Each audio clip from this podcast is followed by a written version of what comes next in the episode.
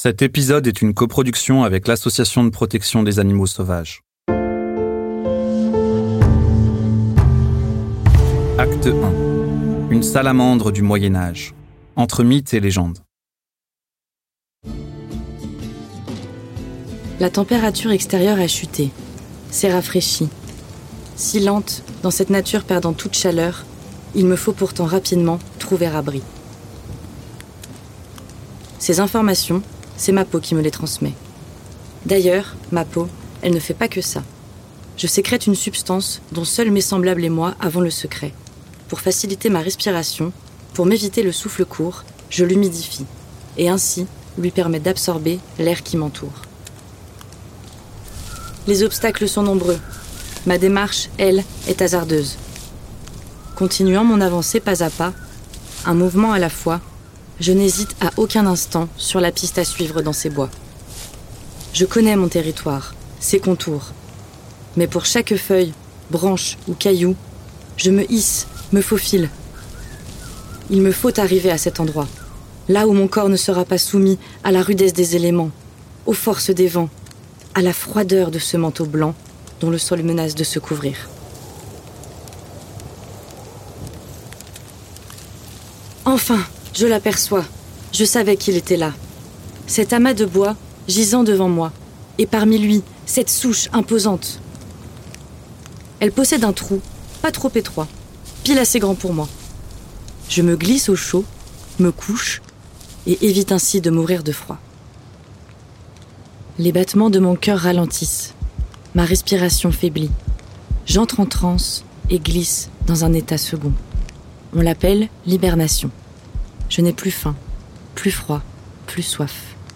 J'ai la sensation que le temps s'efface, que la vie s'affaisse et que finalement les sons se tassent.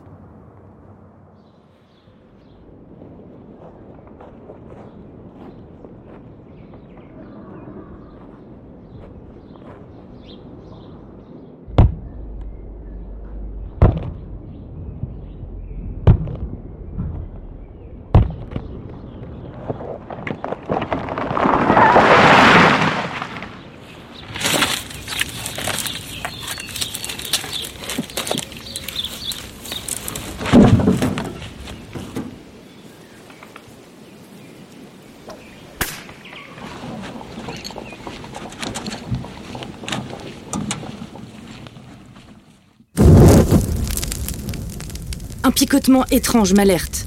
Mes sens se réveillent instinctivement. Sursaut de survie qui me sort de ma douce léthargie.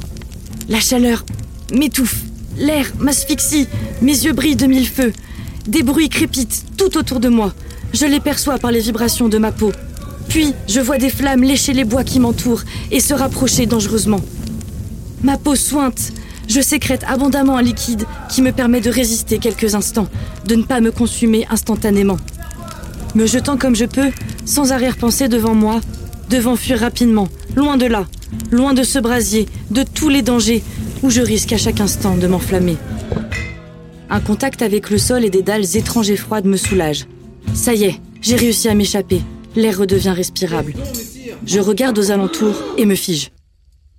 Des dizaines de spécimens immenses me fixent. Certains sont barbus, de blanc vêtus, d'autres aux longues tresses et tissus colorés. Les chants et les sons que je percevais laissent place alors aux cris. De leur étrange patte avant, ils me pointent du doigt. Perdu, loin de ma forêt, loin de mon territoire, je n'ai aucune idée de comment je suis arrivé là.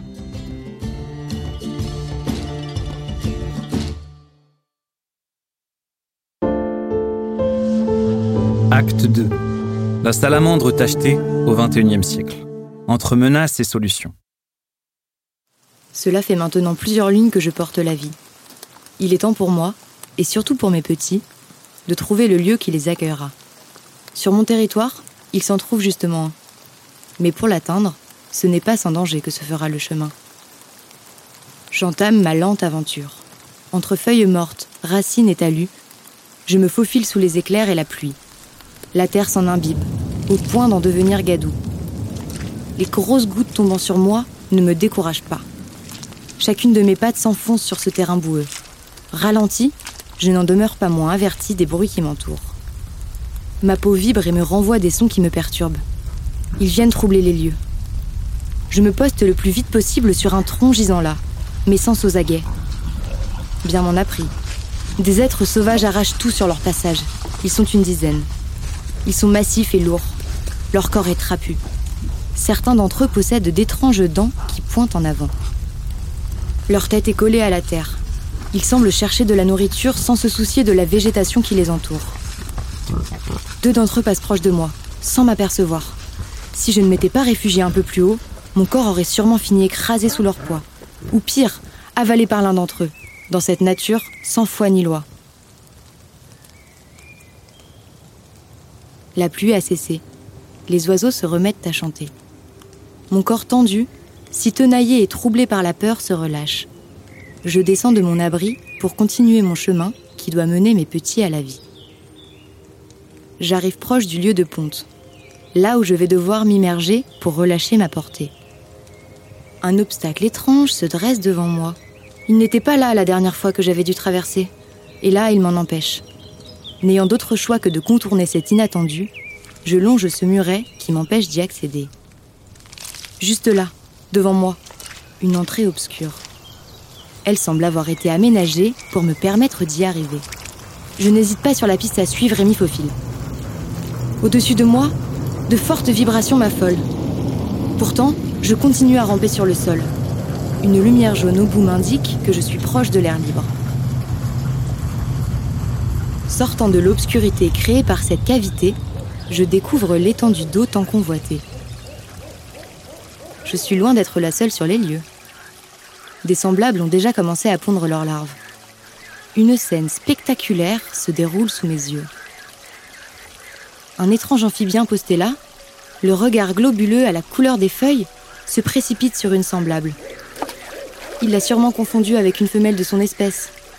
Malheureusement pour elle, nous ne nageons pas très bien. L'agresseur ressort de l'eau tandis que ma consoeur gît dans ses profondeurs. Consciente des dangers auxquels je m'expose, j'avance prudemment, puis dépose mes larves à la surface de l'eau. Elles mèneront leur propre vie, tandis que de mon côté, je repars en sens inverse.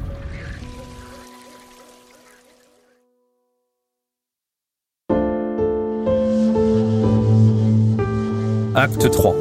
La larve de salamandre. Tout juste relâché par ma génitrice, d'instinct, je me débat, dès le départ me sentant trop à l'étroit. Je transperce l'enveloppe transparente qui me transporte, d'un coup de queue à droit. Mon corps est entièrement immergé dans l'immensité des eaux. Des rayons jaunes traversent la surface liquide auparavant trouble. Ma vision s'adapte. Je décide de ramper à l'aide de mes quatre pattes et d'avancer, plaqué, contre le fond de cette mare. Je capte l'oxygène présent dans les profondeurs à l'aide des branchies autour de ma tête.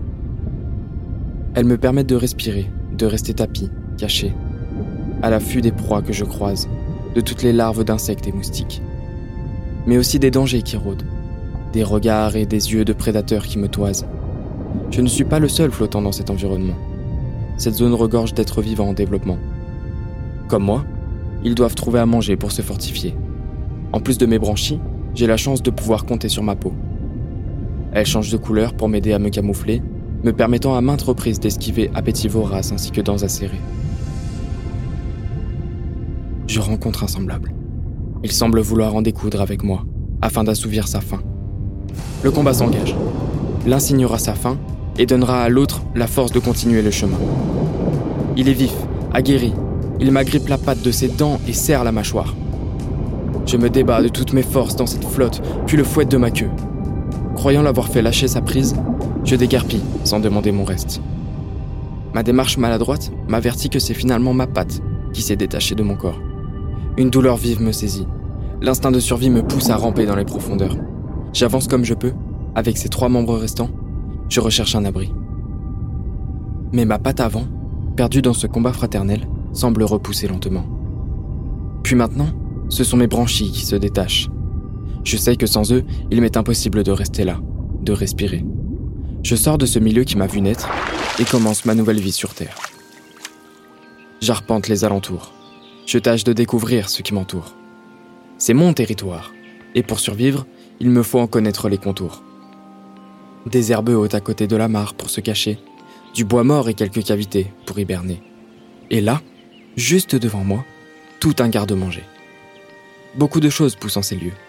Elles ne sont certes pas pour mon estomac, je suis carnivore, mais c'est un appât de choix pour mes futures proies. Ces baies sucrées, ces feuilles vertes charnues attisent les convoitises. Des petites bêtes semblent se régaler, vers de terre, limaces. D'autres virevoltent dans les airs. J'en fais mon menu. Rampe toute la nuit dans ce paysage végétalisé. Les rayons lumineux signent la fin du repas. Je rentre me terrer en prévision des prochaines obscurités où je sais que chacun reviendra tenter de se rassasier.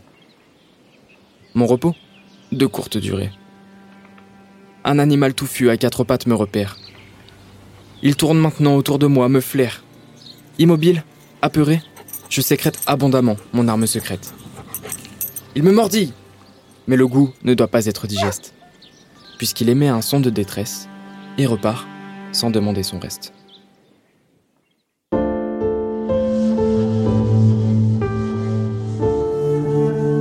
Posture documentaire. Vous venez de découvrir la vie particulière de trois individus de l'espèce des salamandres tachetées. Elles font partie des Salamandridae, comportant 21 genres différents. Présents en Europe, au Moyen-Orient, en Asie et en Amérique du Nord.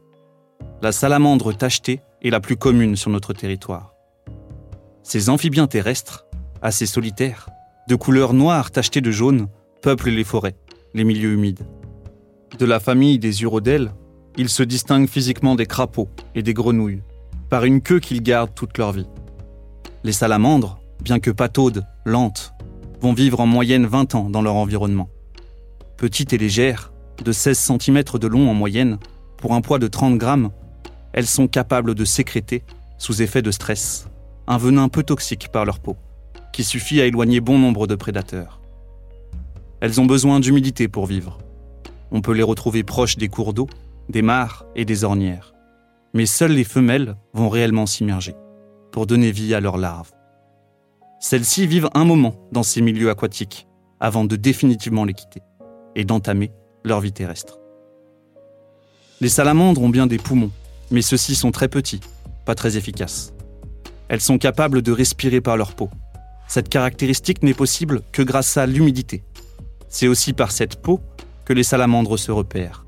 Elles n'ont pas d'oreilles, mais des récents travaux indiquent qu'elles entendent par leur système respiratoire, et que c'est toute leur peau qui vibre pour leur indiquer les sons environnants. À l'état de larve, leur peau peut changer de couleur pour leur permettre de se camoufler. Les salamandres hibernent ou estivent. Elles abaissent leur fonction physiologique et entrent dans un état second. Elles ne dépensent alors presque pas d'énergie, ne mangent pas. Cela pour ne pas affronter les froideurs de l'hiver ou parfois les trop fortes canicules de l'été. Pour effectuer ces moments de retraite sur le monde qui les entoure, elles s'abritent. On peut ainsi les retrouver dans les souches des arbres, dans des galeries profondes, dans des interstices de murs ou encore des cavités souterraines. Ces amphibiens, aux caractéristiques si étonnantes, ont fasciné nos ancêtres. Les connaissances à l'époque du Moyen Âge n'étaient pas très développées. Les humains leur ont prêté des mythes, des légendes, par exemple, celle de ne pas craindre les flammes, voire de les éteindre. Hibernant dans des souches de bois, on explique ces légendes par les quelques salamandres, esquivant un destin tragique, s'échappant à temps des flammes de cheminée. D'autres légendes leur prêtaient les capacités d'empoisonner les eaux, ou pire encore, que leur respiration suffisait à faire gonfler une personne jusqu'à ce qu'elle explose. En France, un roi a fait basculer ces visions assez négatives que la population avait vis-à-vis de l'espèce. François Ier, fasciné par la soi-disant capacité de la salamandre de résister aux flammes, l'a même prise comme emblème. Sa devise, un brin christique, je m'en nourris et je l'éteins. Plus de 300 figures de salamandres ornent le château de Chambord, joyau de François Ier. On les retrouve sur les murs, les plafonds. La renommée royale des salamandres était née dans l'acte 2, se déroulant au XXIe siècle, l'information principale à retenir est que le chemin de la vie est loin d'être aisé.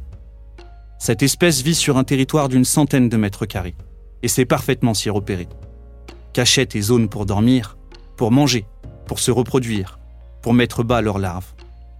Malgré ses atouts déconcertants, couleurs vives et venin, elle possède tout de même certains prédateurs. Nous y retrouvons les couleuvres et les sangliers. Ces derniers, en retournant la terre, peuvent les piétiner ou encore les manger. Ce sont des omnivores que rien n'effraie. Leur adaptation, et donc prolifération dans les paysages que nous avons aménagés, provenant de causes multiples, a un impact sur celle des salamandres.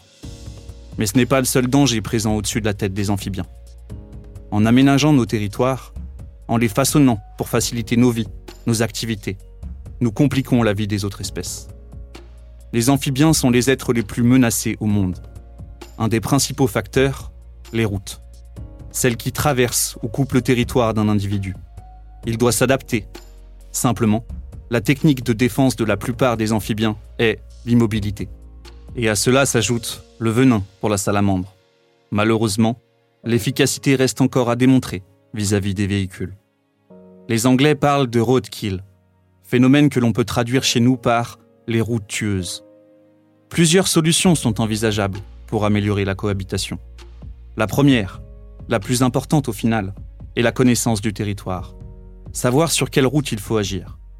Ensuite, une fois le problème identifié, la solution la plus simple, la moins coûteuse, mais qui implique une adaptation de nos comportements, serait de faire passer la nature en premier, en fermant les routes la nuit pendant les périodes de migration et de ponte. Un des exemples pionniers, installés en France depuis quelques années, se situe dans le Cotentin, où des routes sont fermées pendant plusieurs jours. Ils s'adaptent à la météo pluvieuse et anticipent. Une autre solution, que l'on retrouve dans cet acte 2, est d'installer des crapauducs. C'est dur à dire, mais en gros, c'est un tunnel de luxe pour amphibiens. Vient également l'installation de panneaux de signalisation. Ils sont là pour avertir les conducteurs qu'ils traversent une route fréquentée. Le partage de la route pourrait ne pas être qu'une affaire entre automobilistes, cyclistes et piétons. En acceptant d'aller moins vite, on pourrait alors observer la beauté qui nous entoure et la préserver. Il est aussi possible de participer à des actions de sauvetage en vous rapprochant des réseaux locaux de bénévoles qui s'organisent pour éviter les écrasements. Dans l'acte 3, vous avez pu découvrir la fascinante évolution de la larve de salamandre. Cette larve fictive s'est battue pour devenir salamandre. Elle a fini par sortir de l'eau, par fouler ce terrain. Sur celui-ci, vous l'avez vu, il y a une mare. Sans celle-là, pas de reproduction possible, pas d'amphibiens dans la chaîne alimentaire de ce jardin. Les amphibiens ont une peau lisse, perméable. Dans le cas des salamandres, leur peau permet de se protéger, de respirer, et vous avez même pu l'entendre dans le récit, de se reconstituer. Ces amphibiens sont de solides indicateurs de la santé de nos écosystèmes, de la pollution des sols, de l'air et de l'eau, car ils absorbent par leur peau les toxines. En plus de l'aménagement de nos territoires, qui consiste souvent à fragmenter leur habitat, voire le détruire, en plus de la pollution de nos sols, de l'air et de l'eau, une autre menace pèse sur leur tête. Elle est une conséquence directe de nos activités humaines. La mondialisation accrue a permis d'augmenter les échanges entre pays. Nourriture, vêtements, matières premières, savoir, mais aussi les animaux. Des amphibiens en provenance d'Asie ont été introduits en Europe. Ces espèces exotiques vivaient depuis des millénaires dans leur écosystème. Ils ont amené avec eux des germes, des bactéries et des champignons propres à ces milieux. Habitués à ces maladies, ils avaient eu le temps de développer des barrières immunitaires. Ce n'est pas du tout le cas pour les amphibiens, et donc les salamandres qui vivent sur notre continent. Elles sont touchées par l'apparition d'un champignon particulièrement ravageur. Aux Pays-Bas, la population a connu un effondrement rapide et brutal. Le champignon est maintenant présent en Allemagne et en Belgique. Pour le moment, pas de traces de celui-ci en France. De par nos activités, nous impactons la vie sur nos territoires. Pourquoi ne pas le faire de façon positive? Dépolluer les mares ou bien en constituer dans les parcelles communes ou privées sont un des actes citoyens les plus simples pour reconstituer l'écosystème nécessaire à leur maintien. Désinfecter ses chaussures et bottes si vous êtes amené à vous balader dans différentes forêts, afin de ne pas transporter les spores de ce champignon. Ralentir sur nos routes pendant les périodes de migration. Observer, anticiper les traversées, s'adapter, communiquer. Nous pouvons le faire de façon collective. L'ASPAS, notre coproducteur, se mobilise sur ces sujets. En accompagnant les collectivités et les particuliers dans la mise en place des solutions évoquées, en n'hésitant pas à faire porter sa voix lorsque cela n'est pas le cas, en sensibilisant. Merci d'avoir écouté cette expérience immersive, une fiction qui donne la voix aux êtres qui nous côtoient.